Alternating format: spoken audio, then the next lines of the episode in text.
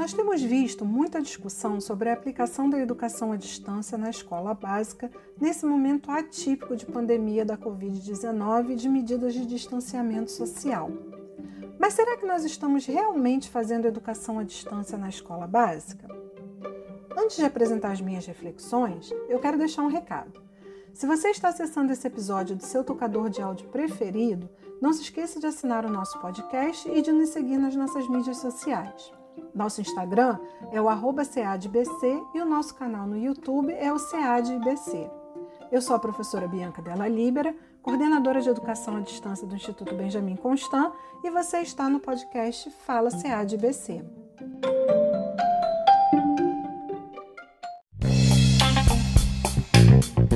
Fala CADBC. Áudio conhecimento de qualidade.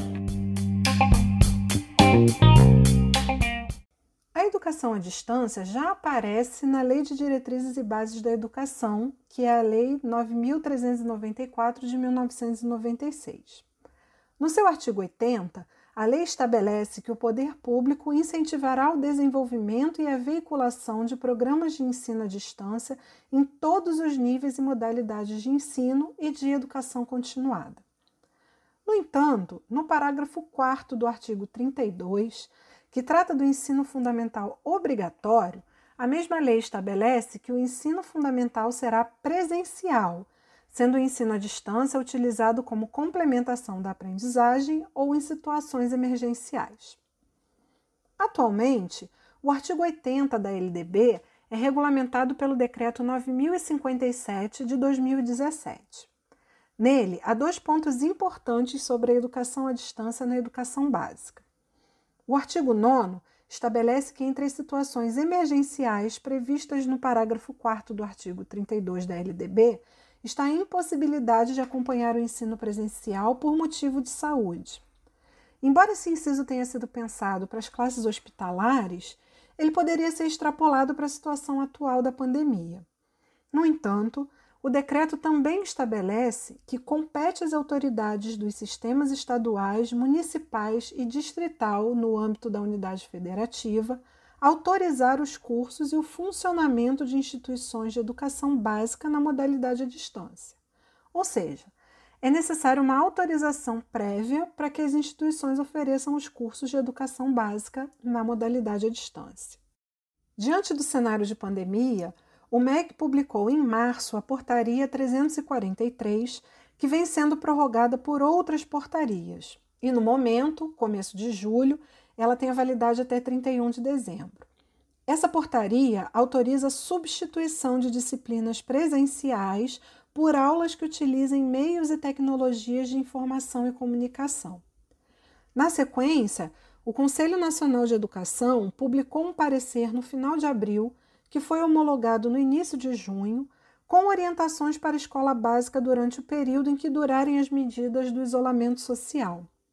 Esse documento do Conselho Nacional de Educação traz uma ampla discussão sobre a reorganização do calendário escolar, mas destaco que, especialmente no que se refere à educação básica, ele não propõe a educação à distância, mas sim a realização de atividades não presenciais, que podem ou não ser mediadas por tecnologias. Ao fazer essa opção por atividades não presenciais, o Conselho Nacional de Educação dá uma série de explicações, mas eu vou ressaltar alguns pontos. O primeiro deles é que, embora a educação à distância esteja prevista na legislação para todas as modalidades de ensino, pode-se observar que o conceito de educação à distância no Brasil está intimamente ligado ao uso de tecnologias digitais de informação e comunicação além de um conjunto de exigências específicas para o credenciamento e autorização para que as instituições possam realizar a oferta. Também, mesmo essas instituições credenciadas precisam disponibilizar espaços e tempos para atividades presenciais, o que não é possível nesse momento em que precisamos respeitar o distanciamento social. Por fim, é necessário ter em conta as desigualdades de acesso a tecnologias e pensar em propostas inclusivas que não reforcem ou aumentem a desigualdade de oportunidades educacionais.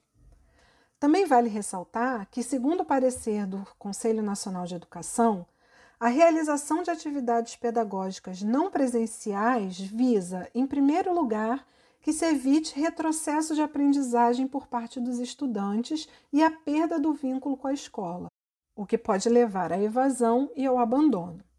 Depois dessas considerações, a pergunta que motivou essa minha reflexão: estamos fazendo educação à distância na educação básica? Para mim, a resposta é não. Por que não? Para começar, a educação à distância pressupõe o uso de metodologias próprias, em que a mediação didático-pedagógica sempre ocorre por meio de tecnologias da informação e comunicação, com pessoal qualificado, com políticas de acesso, com acompanhamento e avaliação compatíveis e específicos. E esses elementos não estão presentes no que está sendo feito, que eu vou chamar aqui de aulas remotas. Então, na educação à distância, nós geralmente temos um professor responsável pelo conteúdo da disciplina, que é chamado professor conteudista. Junto com um designer instrucional e outros profissionais, o professor conteudista organiza o material didático e as atividades de um curso ou de uma disciplina.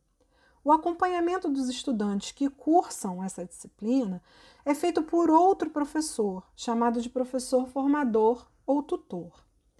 Já nas aulas remotas, um mesmo professor, que geralmente é o professor da turma, é responsável tanto pelo planejamento quanto pela execução das atividades e também pelo acompanhamento dos alunos.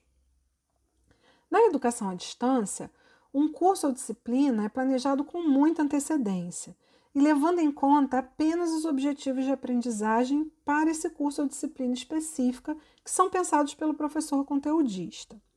Quando ele planeja esse curso, ele ainda não sabe quem vão ser os estudantes. Geralmente, esse conteúdo é organizado e replicado em diferentes turmas. Já nas aulas remotas, embora os objetivos de aprendizagem da disciplina também precisem ser considerados, o planejamento leva em conta um grupo específico de alunos, que é a turma que está recebendo essa aula remota. Na educação à distância, o professor pode utilizar diferentes meios para interagir com os estudantes, inclusive aulas ao vivo, que são chamadas geralmente de webconferências. No entanto, esses momentos síncronos, que são os momentos em que todos participam ao mesmo tempo, não costumam ser obrigatórios, porque uma das premissas da educação à distância é que o estudante deve ter flexibilidade para organizar seu horário de estudos. Assim, as videoaulas geralmente são gravadas com antecedência e não há uma interação síncrona com os estudantes. Vale lembrar também que na educação à distância não há obrigatoriedade de aulas, sejam elas gravadas ou ao vivo. E as aulas são sempre parte de um conjunto de atividades, materiais e objetos de aprendizagem que se articulam e se complementam para entregar o conteúdo da disciplina.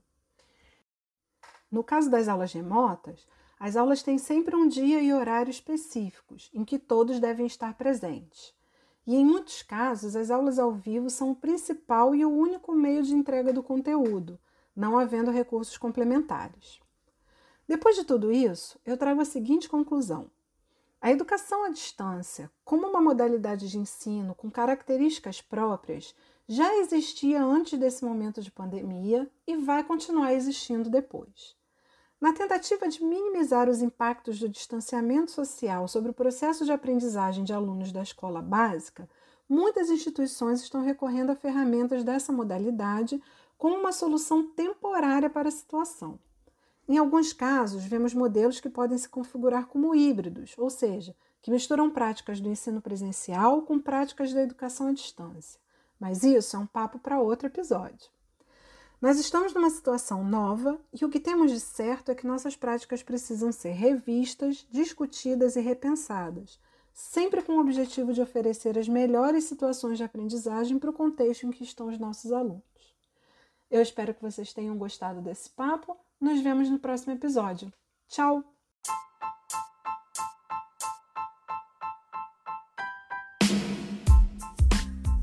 Se você quiser informações sobre os cursos e oficinas à distância da SEAD-BC, como ementa, processo de inscrição, pré-requisitos e datas de realização, acesse nosso site ead.ibc.gov.br. Vamos nessa, um abraço acessível e tchau!